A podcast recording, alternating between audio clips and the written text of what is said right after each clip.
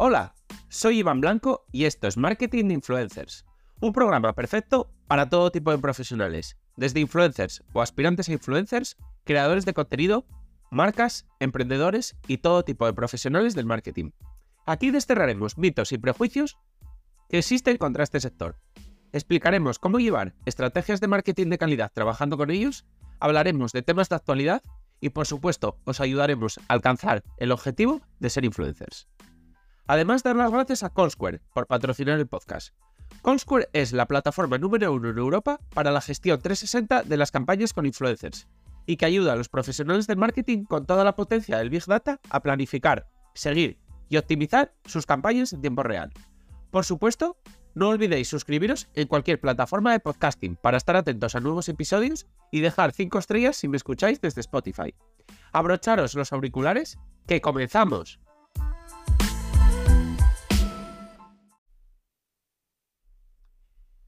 A raíz de la guerra entre Ucrania y Rusia, han nacido en Rusia muchos influencers encargados de promover la guerra. Se les denomina Z-bloggers y bueno, pues estos han reunido una gran cantidad de, seguidores y eh, bueno, les está dando bastantes beneficios. Esto me parece bastante interesante de comentar porque quizás estemos hablando de la primera guerra en la que participan influencers.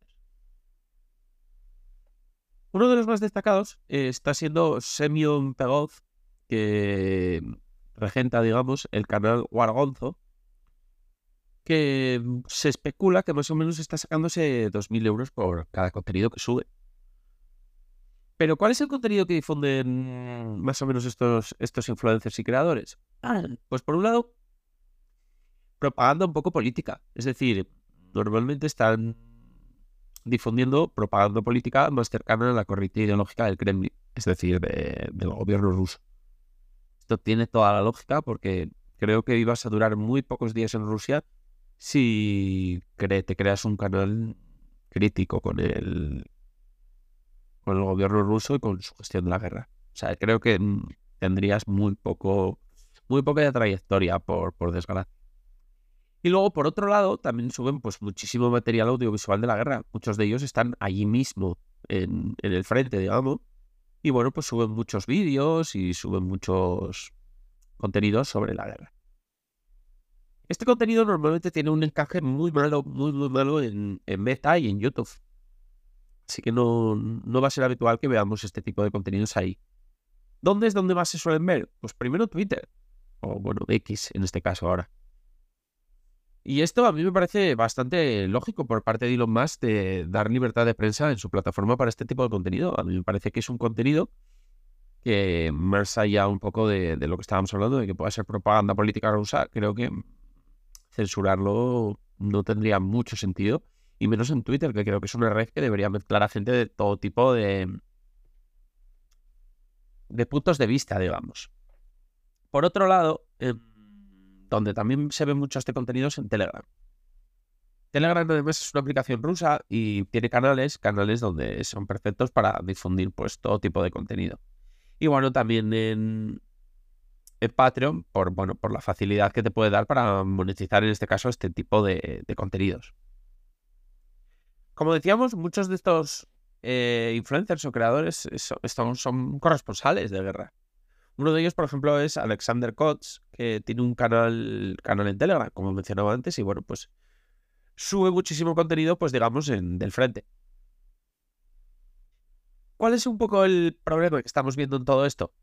Pues lo primero, lo que hablábamos antes, la información está sesgada porque desde Rusia solo puedes hacer, digamos, o crear contenido de una ideología y de una corriente de opinión. Es imposible, digamos, a día de hoy. Salvo que te escondas en un sitio muy, muy, muy recóndito que crees contenido de otro tipo. Entonces, que esta desinformación, porque al final si solo viene de un lado es un poco de desinformación, pues se cruzan un poco demasiados intereses. Por un lado está eso. Está que muchas veces eh, a Rusia le puede utilizar, le puede interesar utilizar a este tipo de influencers para generar noticias falsas. Noticias falsas para un poco engañar al rival, a Ucrania. Entonces, pues bueno, pues si vas a moverte hacia un hacia un frente o vas a utilizar determinada estrategia, puedes decirles a estos influencers que, que mm, creen contenido diciendo lo contrario o que suben imágenes falsas de lo que sea. Puedes hacer todo tipo de trampas que se te ocurran. Algo que me parece bastante poco ético para un influencer, porque al final, bueno, está creando contenido que puede provocar muchas víctimas. Ya podemos ver un poco lo, controvertido de este, de este nicho, digamos. Luego, por otro lado, también puede haber mucha desinformación porque busques un poco el, el clickbait. Al final, como estás intentando buscar visualizaciones, visitas para monetizarlo, pues puedes crear este contenido falso. Es más, yo recuerdo al principio de la guerra como se subían imágenes de guerra de otros conflictos de otros lugares. Simplemente pues buscando eso un poco. El clickbait, el generar desinformación, incluso lo que hablábamos antes, subir la, la, moral de tu pueblo a costa de subir un éxito que es de otra guerra, pero bueno, puede ayudarte porque, bueno, para subir la moral de, de, de Rusia, si en ese momento la guerra va mal. Y también pues puedes un poco manipular, es decir,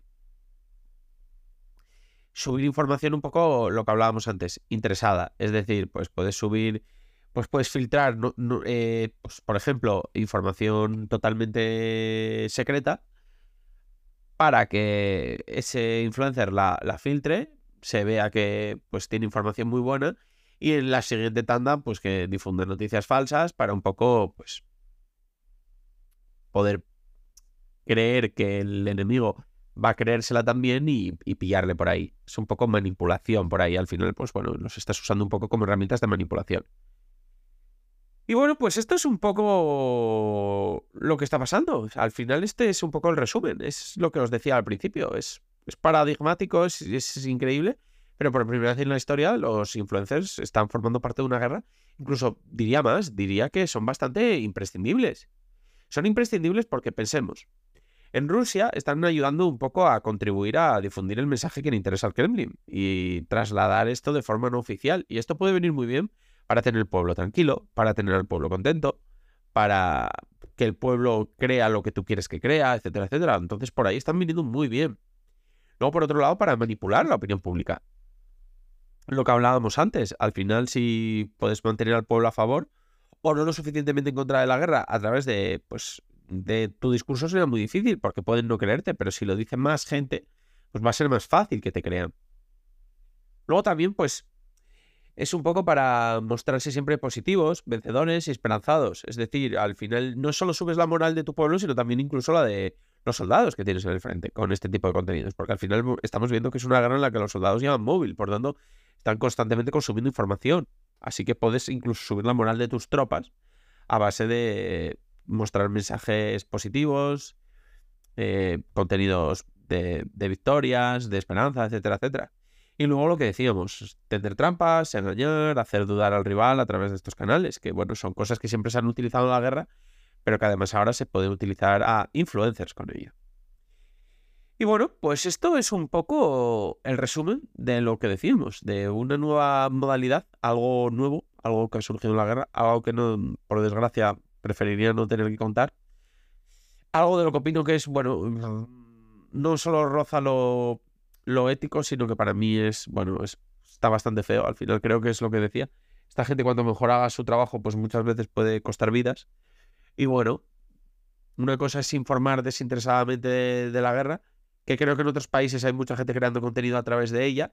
Y otra cosa ya es dentro de Rusia, que creo que va a ser más difícil crear un contenido noble, digamos.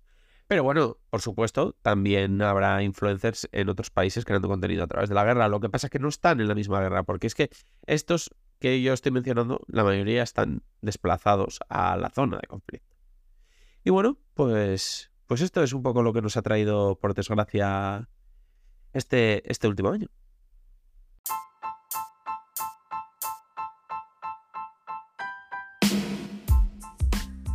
Y hasta aquí ha llegado el episodio. Compártelo si crees que puede resultarle útil a alguien. Me ayudarás mucho y espero que también a la otra persona. Si quieres contactar conmigo, ya sea para cualquier asunto relacionado con el capítulo de hoy o cualquier otra cosa, puedes hacerlo por mail, hola, arroba marketinginfluencers.com o en el contacto de mi web. Y además, si quieres contratar mis servicios, ya seas influencer o negocio, leer los artículos del blog o suscribirte a la newsletter con extras y contenido exclusivo, pásate por la web marketinginfluencers.com.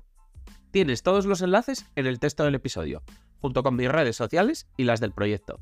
Nos vemos en el próximo episodio. Ya sabéis, todos los días a las 8 de la mañana, de lunes a viernes. Nada más. Adiós.